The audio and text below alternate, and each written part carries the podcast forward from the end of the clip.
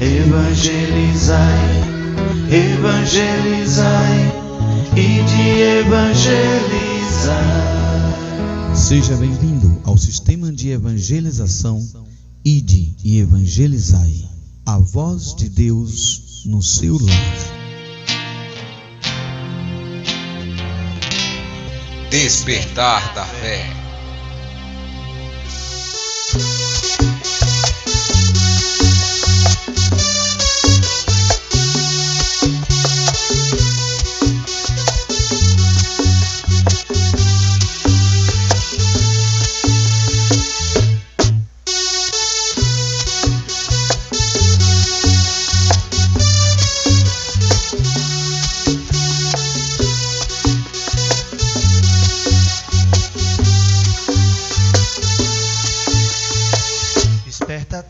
poquito.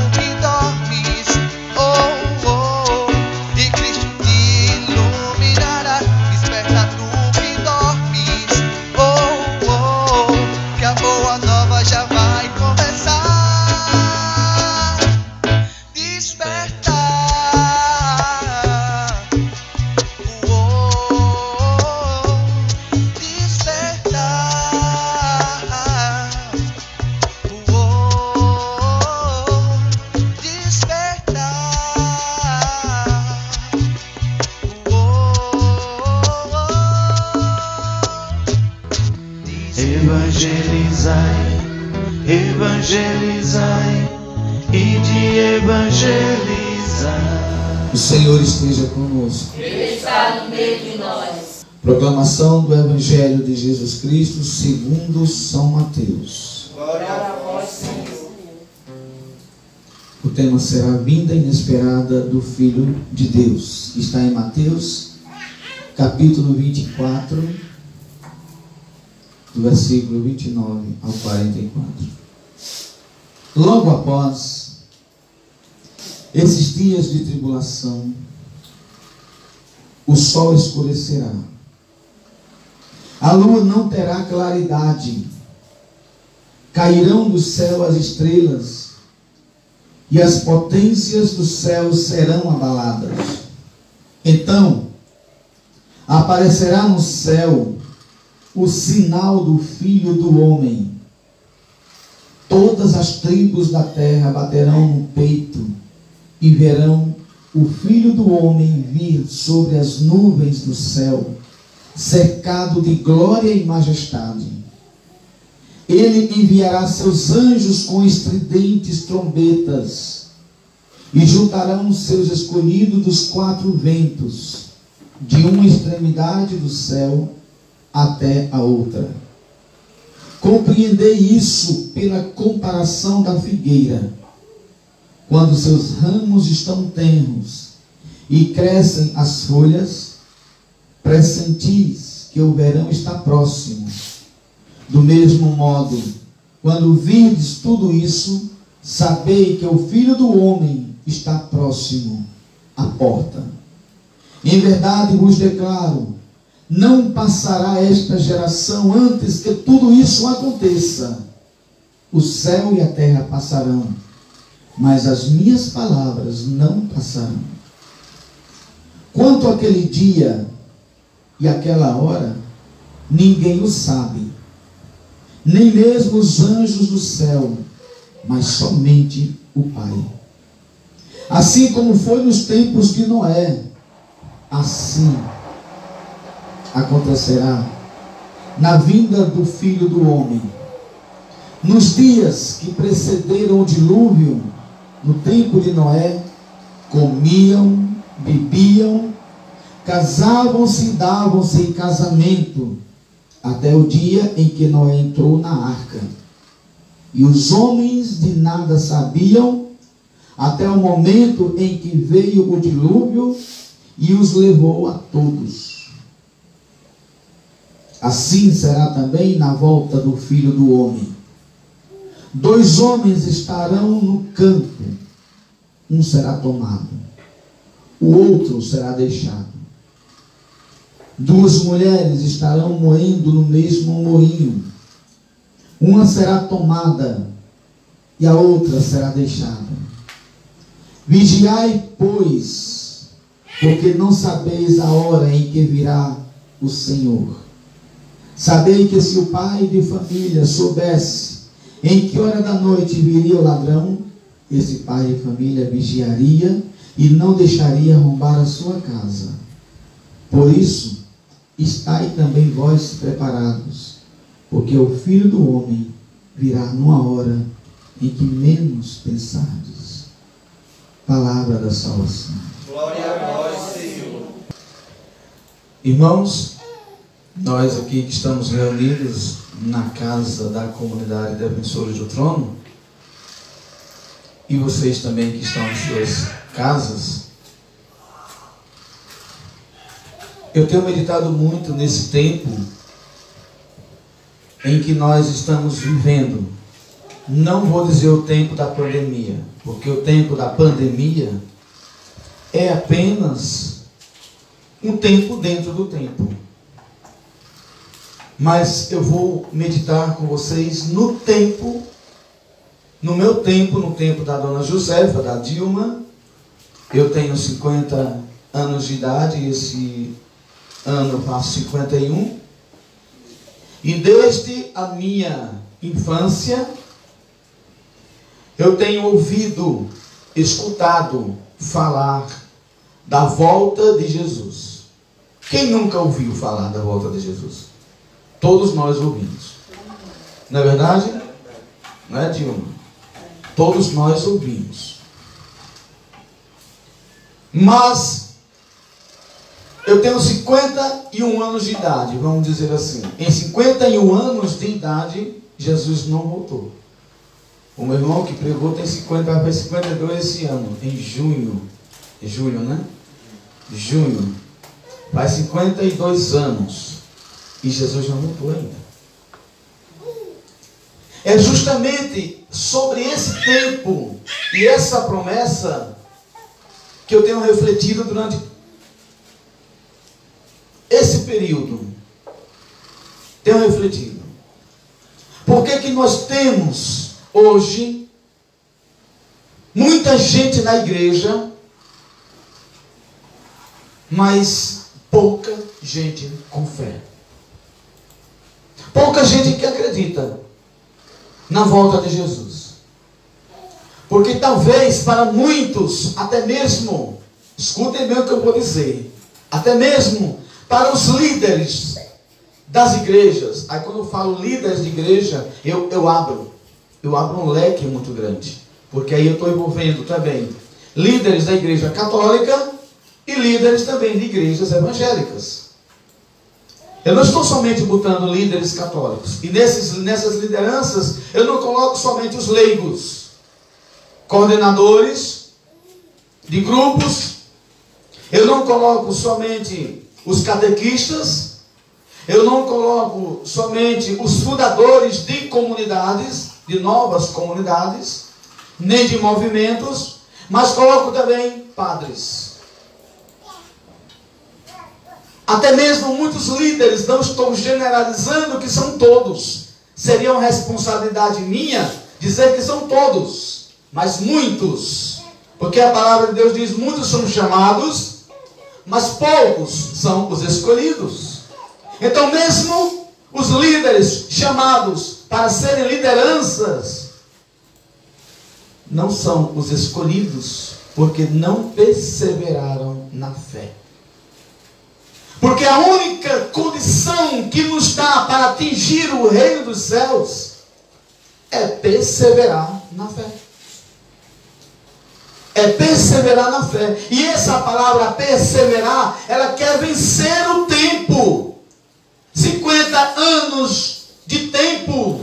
50 anos em que a promessa existe. No meu tempo, 50 anos, em que a promessa existe desde quando eu nasci até agora, que Jesus vai voltar. Mas até agora ele não voltou.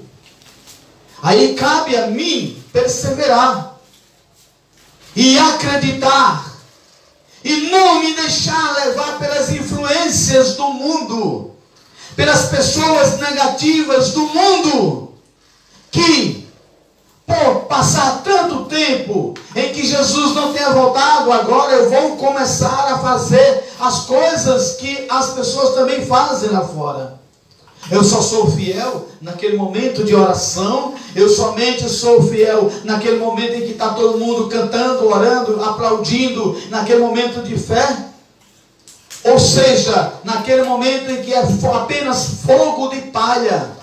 Aí neste momento eu sou fiel. Mas quando esse momento se acaba, quando acaba o grupo de oração, quando as pessoas do grupo de oração já não são mais as mesmas, mas são outras pessoas frias, aí eu também vou me esfriando.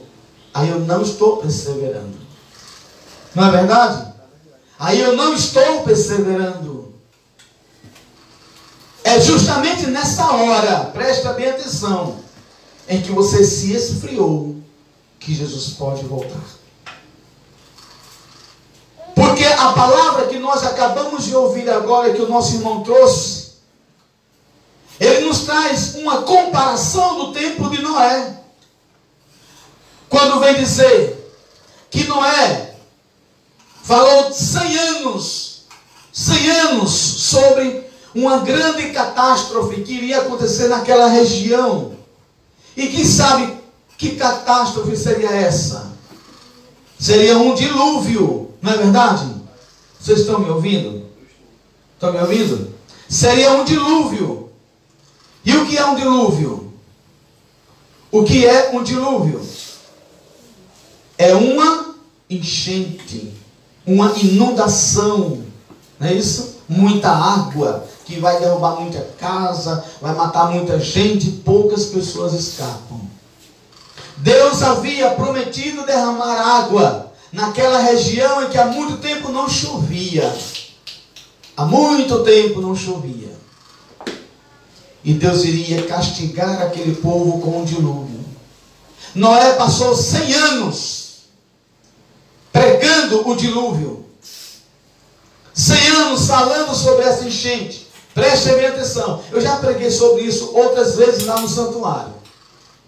No tempo em que Noé recebeu a palavra profética, ele foi para o meio do povo e disse: Olha, gente, olha, povo rebelde, olha, raça cruel, você que está no adultério, saia do adultério, porque o mundo vai se acabar com o dilúvio. Você que está roubando, deixe de roubar, porque o mundo vai se acabar com o dilúvio. E a, o momento é agora de você se arrepender de ter roubado, de ter cometido adultério, de ter pecado, porque se você você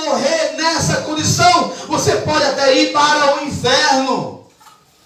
Neste momento em que Noé pregava desta maneira, muita gente se arrependeu. Muita gente se convenceu. Mas aí é que está o problema. Se arrependeu, se convenceu, mas não se converteu. Porque a conversão é mudança total de vida. Se eu mudo a minha vida, eu mudo as minhas atitudes. Naquele momento em que a palavra abraçava na, na, boca de Noé, naquele momento em que a palavra saía da boca de Noé como um fogo, ela atingia também o coração das pessoas, ela atingia também um temor nas pessoas. E naquele mesmo momento em que as pessoas elas eram atingidas por este temor, elas também se colocaram como voluntárias para construir a arca, porque Deus havia prometido que a arca era para o povo que se arrependesse dos seus pecados. Era a única condição de salvação naquele tempo. E o povo, sabendo que a arca de Noé, para sendo construída, seria a única condição de se salvar daquele, daquele dilúvio, daquela enchente, daquelas mortes que iria acontecer. Então o povo começaram a colaborar com aquilo que Moisés queria realizar, que era a construção da arca. Todo mundo empolgado levava uma madeira, serrava uma madeira, ia para a mata tirar uma madeira e todo mundo colaborou com a construção da arca. Um dia, dois dias, três dias, uma semana, um mês. Começaram a colaborar, começaram a contribuir, começaram a carregar madeira. Mas aí eis a questão: quando se passou mais um mês, na entrada do segundo mês, começou um ou outro se desanimar. Porque começaram a questionar: como é que você acha? Você acha que realmente vai haver essa enchente num lugar tão seco como esse que não está caindo nem água? Você acha que realmente vai chover aqui? Não tem condições? Primeiramente, esse território aqui é um território alto e começaram a levantar questionamentos sobre aquilo que Noé havia profetizado e começaram a duvidar da palavra de Noé. Aí se passou o segundo mês, o terceiro mês, o quarto mês, o quinto mês e as pessoas, ao invés de irem aumentando este fogo, esta chama da palavra de Deus que veio na boca de Noé, eles iriam questionando, eles estavam questionando, e os questionamentos iriam, estavam cada vez mais derrubando a fé e o ânimo daquele povo na construção da arca. Na construção da arca. Que a construção da arca pronta seria a salvação deles. E o que é que acontece? Eles perdem o ânimo, eles perdem a fé eles perdem a esperança e começam a duvidar se o dilúvio iria ou não iria acontecer. Aí o que é que acontece? Passaram-se 100 anos e Noé continuava dizendo: Venha Dilma, venha Josefa, venha Etivan. Talvez aquelas pessoas que Noé ainda chamava para se envolver na construção da arca essas pessoas talvez ainda iam, somente pelo respeito a Noé, mas não ia mais pela fé. Não ia mais porque acreditava. Não ia mais porque tinha esse entusiasmo do amor a Deus. Não ia mais porque estavam arrependidas. Mas iam apenas porque talvez não tinha mais o que fazer naquele dia ou naquela semana. Eu vou dar uma forcinha a Noé. Talvez somente por causa disso, mas pelo profundo arrependimento, pelo temor e pela crença e por acreditar, eles não iam mais. E a prova disso está onde? A prova disso está que na própria palavra revela que justamente essas pessoas, por não acreditarem mais na profecia de Noé, Elas começaram a farrar, começaram a brincar, começaram a se prostituir de novo, voltaram à vida passada mais uma vez. E por voltar essa vida passada, foi justamente aí que chegou o dilúvio, que veio a chuva, que veio a enchente. E elas começaram a ver aquilo acontecendo. E foram pegas de surpresa. Reparem bem. Tiveram 100 anos para se arrependerem. 100 anos, a Bíblia relata, mas não quer dizer que tenha sido exatamente 100 anos, mas vamos botar assim 50 anos. Espaço de tempo suficiente para que se arrependesse. É verdade ou não é?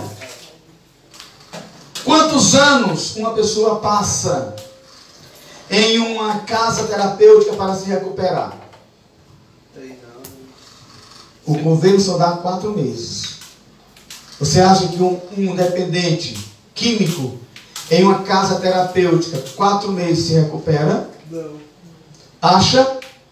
Quanto tempo você acha que essa pessoa que é dependente químico precisa para se recuperar? Quanto? Uma vida toda. Um ano se recuperaria? Eu trabalhei com jovens assim. Eu trabalhei com muitos jovens assim. E eu digo, um ano não é o suficiente. Dois anos não é o suficiente. Três anos não é o suficiente. Quatro, cinco não é o suficiente. Podemos colocar na cabeça desta pessoa a consciência de que a droga para ela não é boa. Mas mesmo assim ela vai lutar contra a droga. Não é verdade? E ela pode cair. Ela pode cair. Da mesma forma, porque Deus, porque Deus permitiu que a arca fosse construída em 100 anos. Porque se eu tenho 50 anos de vida, quantos pecados eu não cometi em 50 anos de vida? Eu vou precisar apenas de um ano para me converter? Eu preciso de muito tempo. Mas é muito tempo esse olhando para Deus. É muito tempo esse olhando para Deus e não tirar os meus olhos dele. Foi isso que aconteceu com Noé. Foi isso que aconteceu com a família também de Noé. E foi isso que o povo não quis. Esse tempo para se converterem. Este tempo para buscar a Deus. Foi isso que eles não quiseram. Aí eu faço aqui uma pergunta: quanto tempo você precisa? Quanto tempo você que está aqui sentado me ouvindo e você que está em casa precisa para se converter? Nós somos convertidos ou nós somos convencidos? Muitas vezes somos convencidos, não é isso? Convencidos que Deus é amor, convencidos de que Deus vai voltar, Jesus vai voltar, convencidos disso e daquilo, mas não somos convertidos, porque a conversão ela requer a minha mudança de vida. Aquele povo do tempo de Noé, eles não foram convertidos, mas foram convencidos do que iria acontecer. Mas quando não viram acontecer, começaram a achar que estavam sendo enganados por Noé. Começaram a achar isso. Assim também, irmãos, dentro da igreja, aí eu volto à mesma questão que eu havia dito logo no início. Dentro da igreja, dentro da igreja, tem muitas pessoas não convertidas, mas convencidas, catequistas, evangelizadores, pregadores, fundadores de comunidades que só buscam o seu bel prazer, só buscam aquilo que é para a sua comunidade padres, pastores, que não estão mais anunciando profeticamente a volta de Jesus como tem que anunciar. E eu volto a dizer, não estou generalizando, para que depois venham dizer que eu estou sendo contra a igreja e contra os religiosos. Não estou sendo, não mas estou dizendo a verdade. Existe sim dentro da igreja grupo de pessoas que não estão convertidas, mas convencidas da volta de Jesus, porque a conversão requer mudança. E quando não existe essa mudança, a tendência é a pessoa voltar a tudo aconteceu com as pessoas do tempo de Noé. Por isso que nós não encontramos mais o testemunho dentro da igreja. Por isso que nós não encontramos mais o testemunho dentro da igreja. Irmãos, nós começamos este dia de oração, eu acho que quase perto das 10 horas da manhã, não foi? Foi. Que para essa? 11 e 19. 11h39, daqui a pouco é meio-dia. 11 e 19. 11 e 19. Bem, nós começamos esta oração com louvor. Começamos orando. Eu comecei orando. Nós, é tão automático, né? É tão automático quando a gente diz assim, Pai nosso, a pessoa completa, que estás no céu, santificado seja o vosso nome. A minha intenção não é de rezar o Pai Nosso na oração inicial. A minha intenção era para que vocês entendessem que Deus é nosso Pai. E eu queria fazer uma oração espontânea, chamando Deus de Pai Nosso. Pai de todos que estão aqui. Mas automaticamente já foi rezando a oração que Jesus nos ensinou. É automático, né? Se a gente começar a oração dizendo assim, Ave Maria, os outros começam cheia de graça, o Senhor é convosco, bendito seus olhos entre as mulheres. É automático isso. Sabe por que é automático? Porque nós não nos escutem bem o que eu vou dizer. Porque nós católicos não estamos acostumados a uma intimidade com Deus. Irmão Lego, o que é essa intimidade com Deus? A intimidade com uma pessoa, o que é que leva você a ser íntimo com uma pessoa? É você dialogar com ela. Conhecido. É você conhecer essa pessoa. É você confiar nessa pessoa e você contar, abrir-se, ter assunto com essa pessoa. Nós não somos íntimos com Deus porque nós não temos assunto com Deus. Nós não temos assunto, nós dizemos assim: levante as suas mãos e vamos orar. As pessoas não levantam as mãos, não tem esse costume, não tem esse hábito de levantar as mãos, elas ficam na metade do caminho. Não é verdade? Quando a gente diz levante a sua boca, erga a sua voz, abra a sua boca e levante a sua voz, erga a sua voz para louvar, as pessoas ficam chiando. Gente, por mais que eu diga, nós não temos que conversar com Deus cochichando, temos que conversar com Deus. Da mesma forma que eu estou conversando com você aqui naturalmente, também é com Deus. É com Deus. Não precisa eu gritar, mas eu tenho que falar naturalmente com Ele. Porque foi assim que aconteceu, eu já preguei também sobre isso, sobre o verdadeiro Pentecostes com os discípulos, apóstolos logo depois, então, de Cristo. Eles se reuniram num cenáculo e eles não foram cochichar, eles foram orar. Eles foram orar. Então, eles mostraram, eles provaram que tinham essa intimidade com Deus através da oração. Através da oração.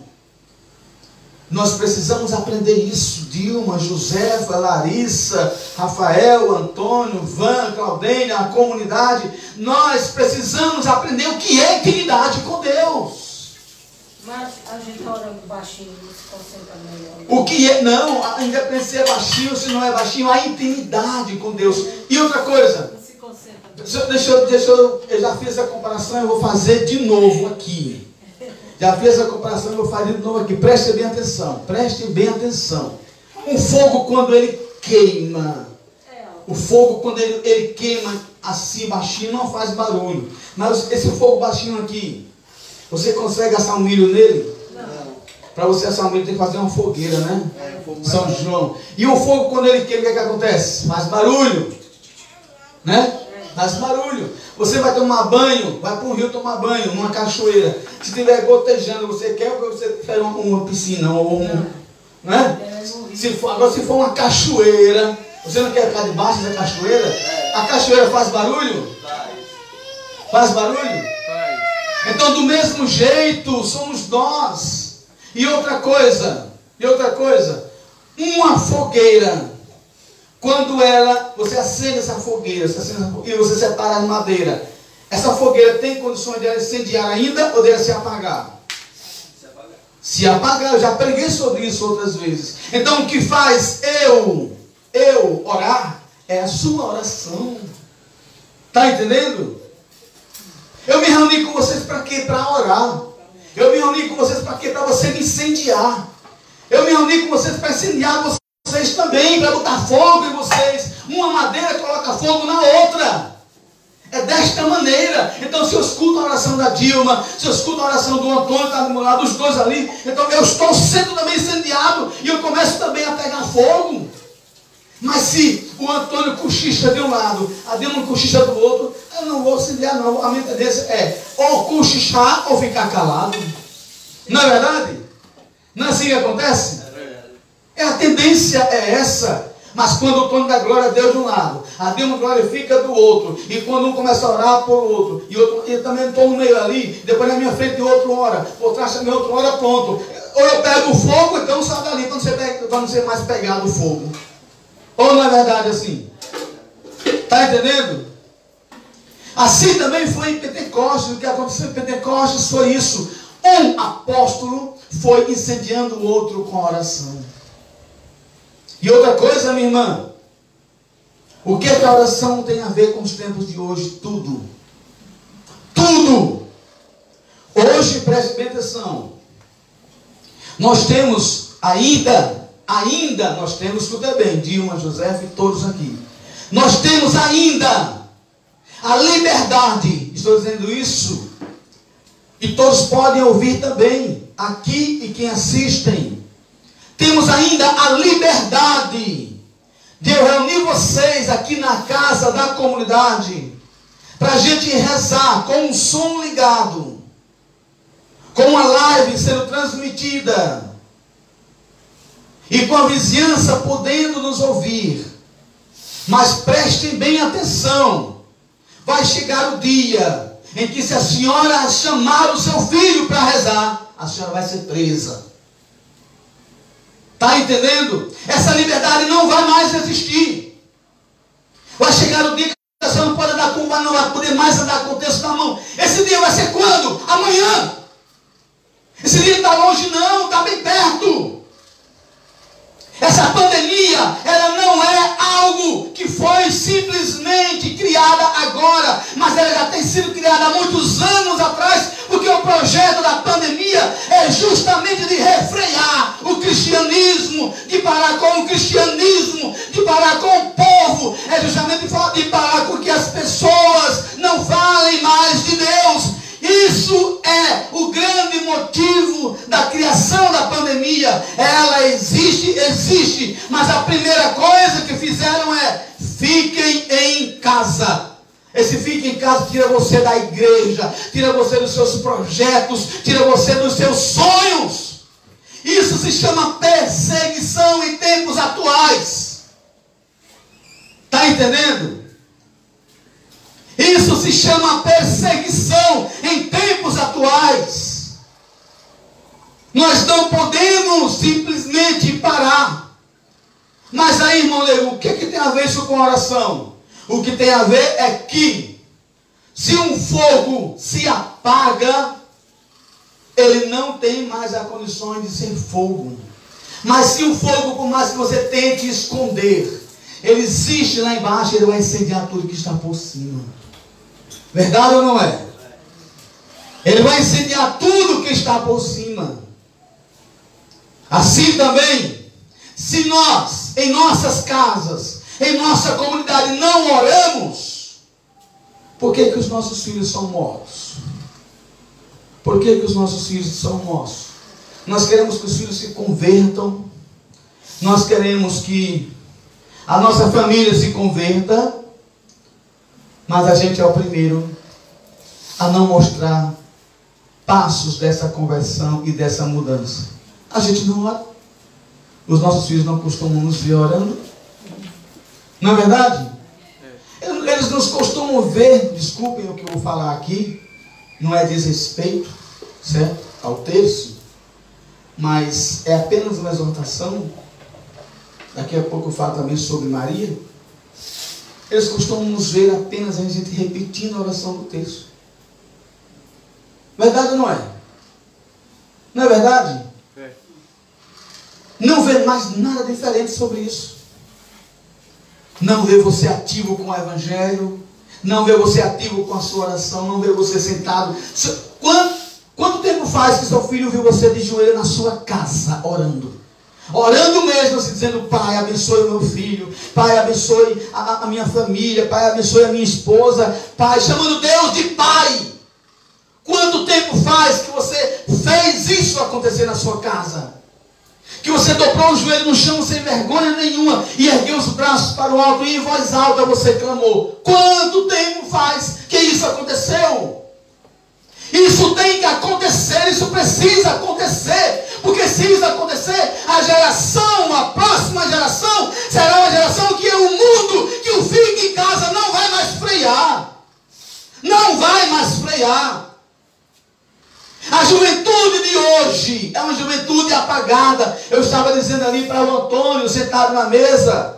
Não há condições de um ministério ser formado dentro da comunidade se o ministério não quer buscar a Deus, não quer rezar, não quer ouvir a palavra. Aí ele disse: É isso que eu vou conversar com eles. E eu disse: Não adianta. Porque a juventude já encruada, já se encruou por si próprio. Ela mesma se blindou. Ela não quer mais isso. O que elas querem é a UE. É a, a juventude que hoje existe. É a juventude que hoje está sendo formada. Essa juventude vai formar gente pior do que ela na frente. Ou não é verdade? É. Pior do que ela na frente. Aí depois o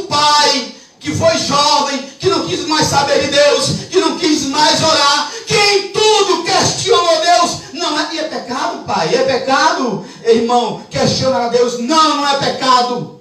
Maria também questionou, mas Maria se contentou com a resposta que Deus deu.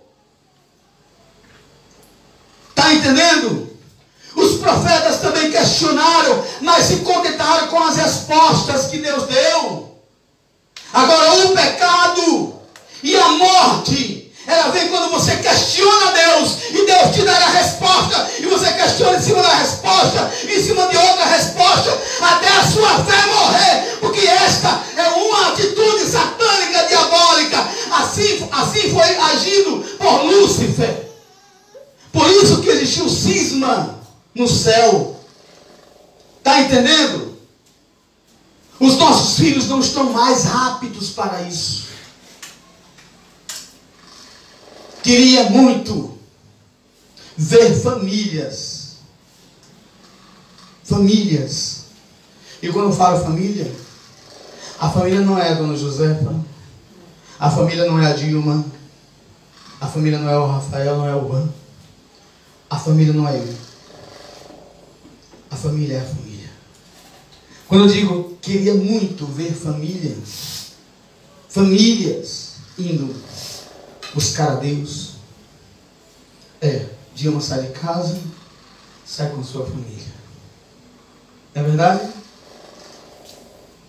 Larissa sai de casa, puxa seus filhos e vão para louvar a Deus.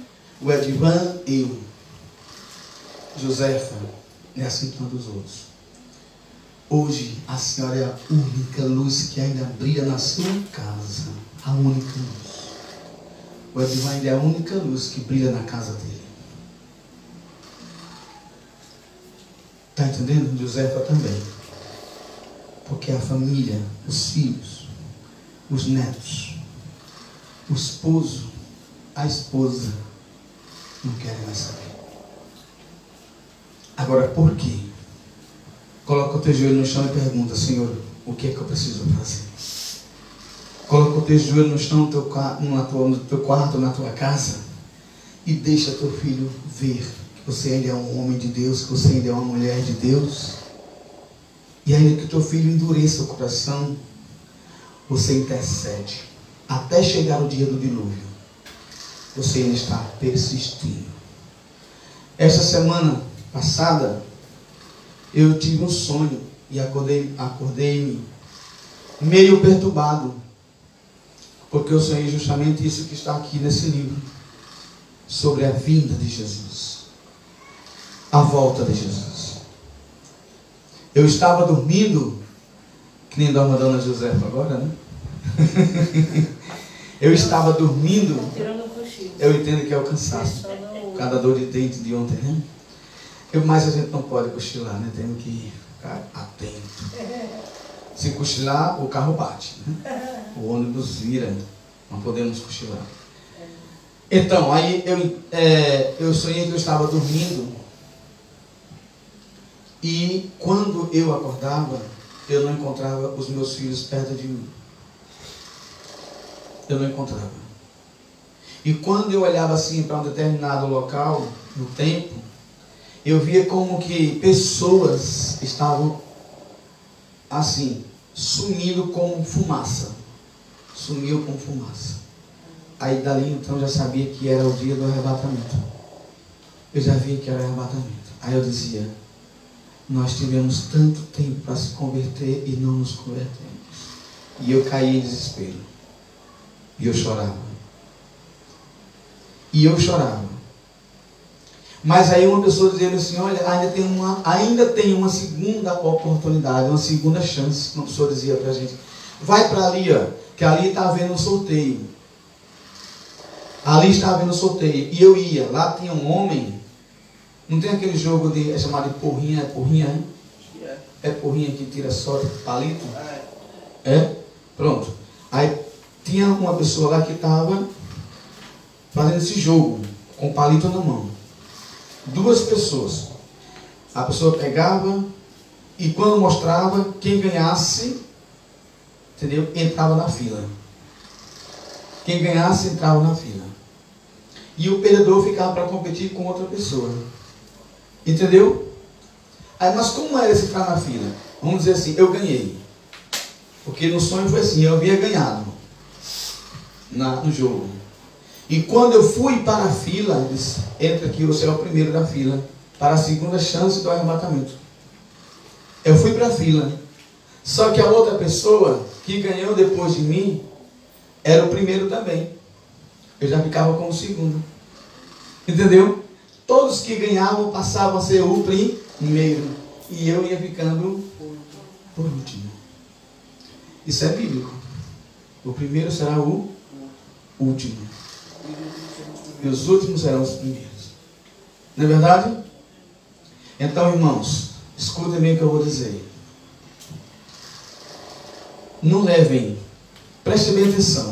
Chamei vocês aqui para rezarem hoje. Eu chamei para a gente animar a nossa fé. Eu chamei para a gente ter ânimo. Porque eu olho hoje para a igreja e eu não encontro esse ânimo. Eu olho hoje para a igreja e eu não encontro este ânimo.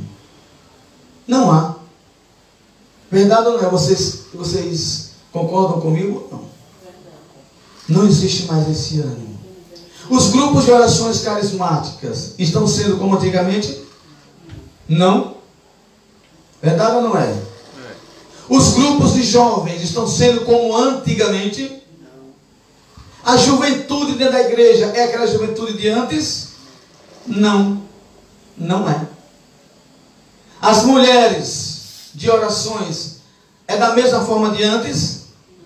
E os homens? Cadê os homens da igreja? Cadê os homens? Cadê o terço dos homens? Aonde está o terço dos homens? Vocês observaram que o início desta oração eu comecei rezando: Vinde, ó Maria, tua presença nos conforta, sede nossa resposta. Tanta coisa que precisa de resposta, né? Não é verdade? Tantas coisas que estão precisando ser respondidas, só que para responder é Deus por meio de Maria.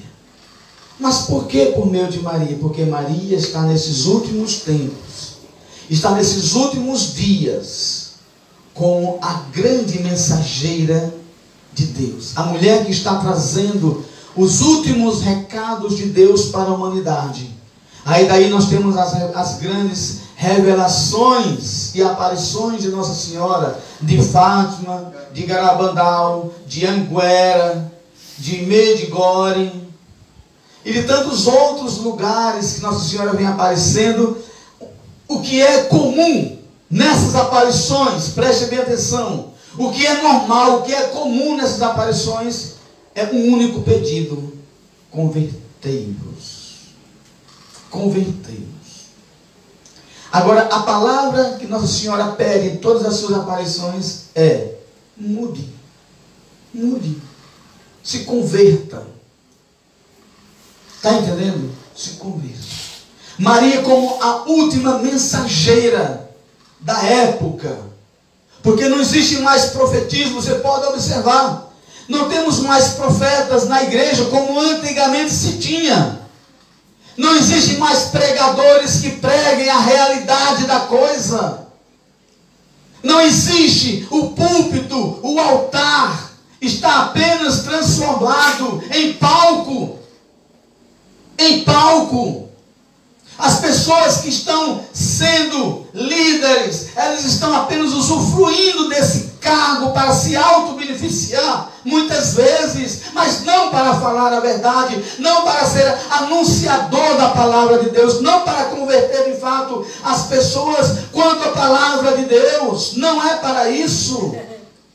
Você pode observar, você vê um, um fundador de comunidade todo exaltado muitas vezes todo exaltado muitas vezes.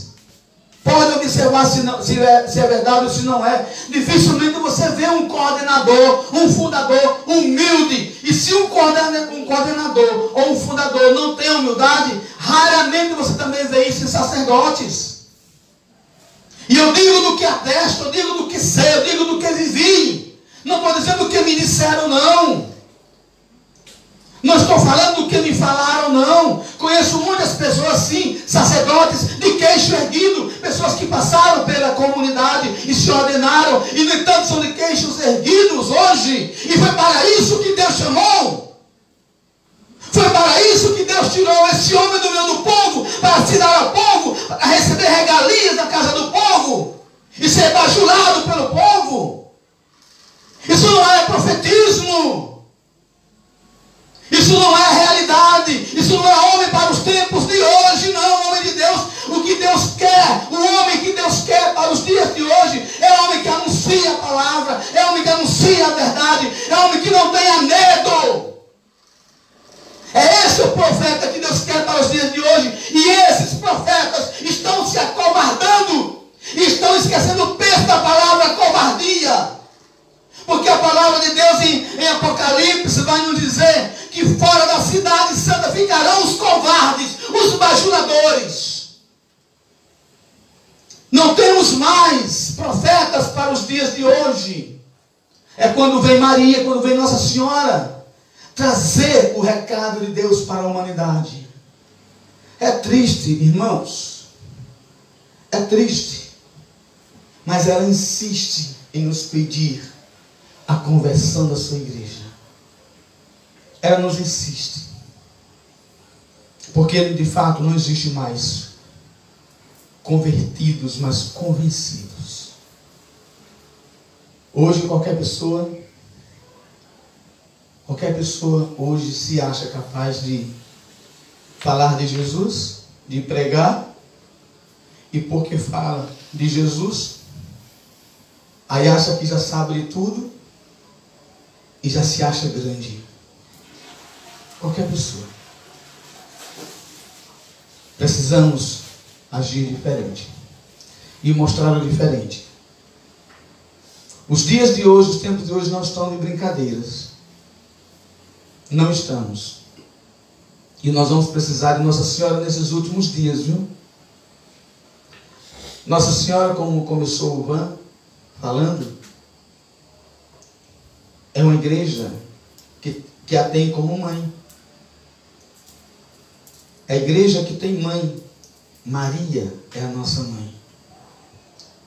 E nós vamos precisar, escutem bem, nesses últimos dias nós vamos precisar dizer sempre isso: Vinde, Maria, vinde na minha casa, vinde na minha igreja, vinde no meu ministério. A tua presença na minha casa, na minha igreja, no meu ministério me conforta. Seja a minha resposta diante da minha confusão mental, diante da minha confusão dentro da minha família, porque meus filhos estão assim. Seja a minha resposta. E cessai as trevas. Cessai as trevas. Deixa eu lhes perguntar uma coisa. Alguém aqui vive em trevas? O que é trevas? Trevas é escuridão. Quando você caminha em um lugar totalmente escuro, você tem certeza onde você está pisando? Não. Tem certeza? Se você não tem certeza, você está confuso. Não é? É. Está confuso. Muitos de nós, irmãos, prestem atenção. Muitos de nós estamos em escuridão. A luz se manifesta nas trevas. E os tempos que hoje nós estamos vivendo é o tempo de trevas. A luz se manifesta nas trevas. E a luz nos dias de hoje é a palavra de Deus. E é Maria que vem trazer esta palavra. A luz se manifesta nas trevas. A palavra de Deus hoje está sendo todos os dias. Eu parei mais de fazer as lives, eu parei mais de pregar. Eu confesso em dizer, é porque eu estou muito cansado já de tanto falar e os mesmos ouvirem e os mesmos não aceitarem. Confesso dizer, do mesmo jeito que os profetas lá atrás se cansaram do mesmo, por que, que vocês acham que Jesus chorou sobre Jerusalém? Porque estava cansado de falar dos erros daquele povo, daquela localidade. Jeremias chorou, lamentou. Estava cansado de falar. Assim também, irmãos, eu cansado, eu vivo cansado de tanto falar do, da, das coisas que estão para acontecer. Eu não estou adivinhando nada do que vai acontecer, mas são os fatos que me dizem o que vão acontecer. Não sou profeta.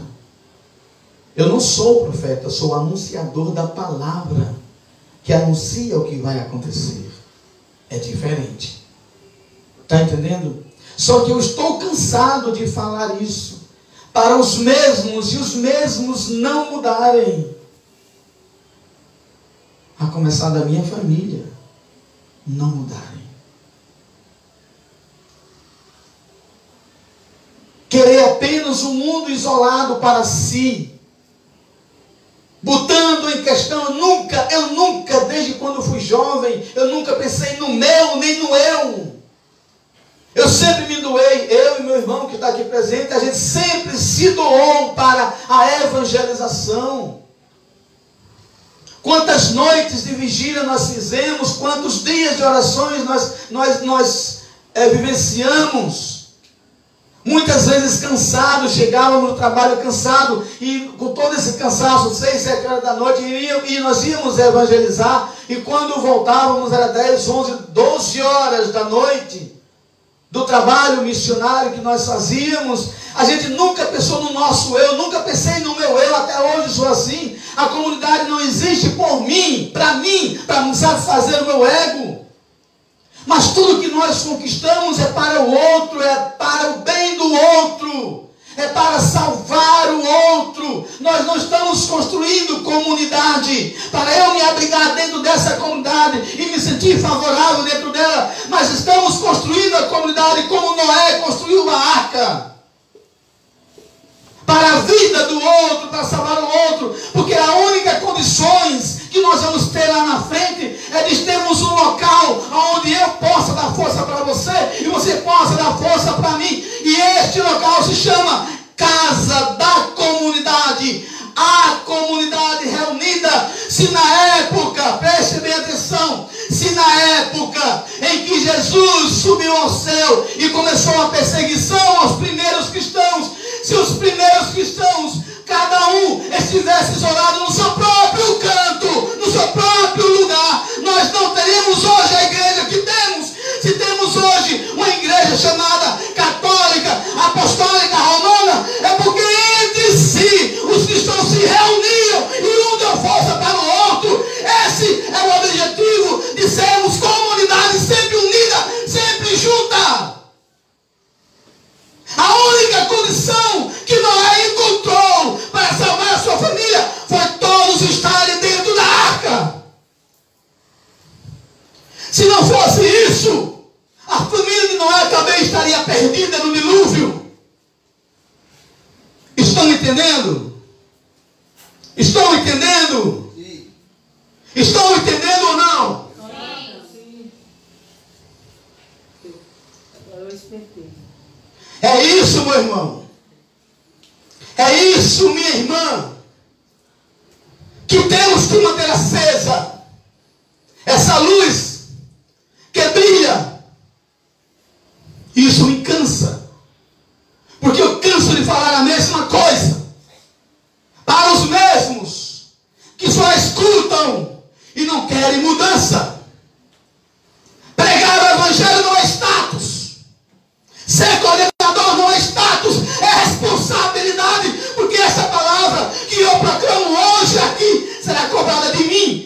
vocês que também ouviram.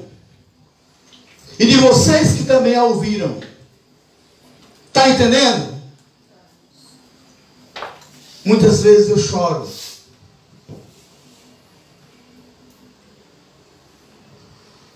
Muitas vezes eu choro. Eu vou para o local que nós temos ali, que compramos e estamos pagando ainda, com muito suor, com muito esforço. Muitas vezes vou lá e fico lá sozinho, chorando, rezando e chorando, porque eu vejo que a partir dos meus não se reanimam para a obra do Senhor. Eu vejo isso. Hoje, a igreja é tão descrente. Quando eu falo a igreja, eu estou falando em cima da palavra de Jesus que diz: um pequeno rebanho apenas será salvo. Dentro da igreja, o maior país que temos católico é o Brasil. Mas poucos serão salvos, pouquíssimos. E olha,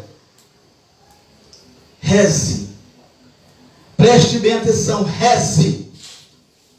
Reze hoje como se fosse morrer amanhã e trabalhe hoje como se nunca morresse. Preste bem atenção. Reze para que você faça parte do pequeno rebanho que será salvo. Porque a maioria não será salvo.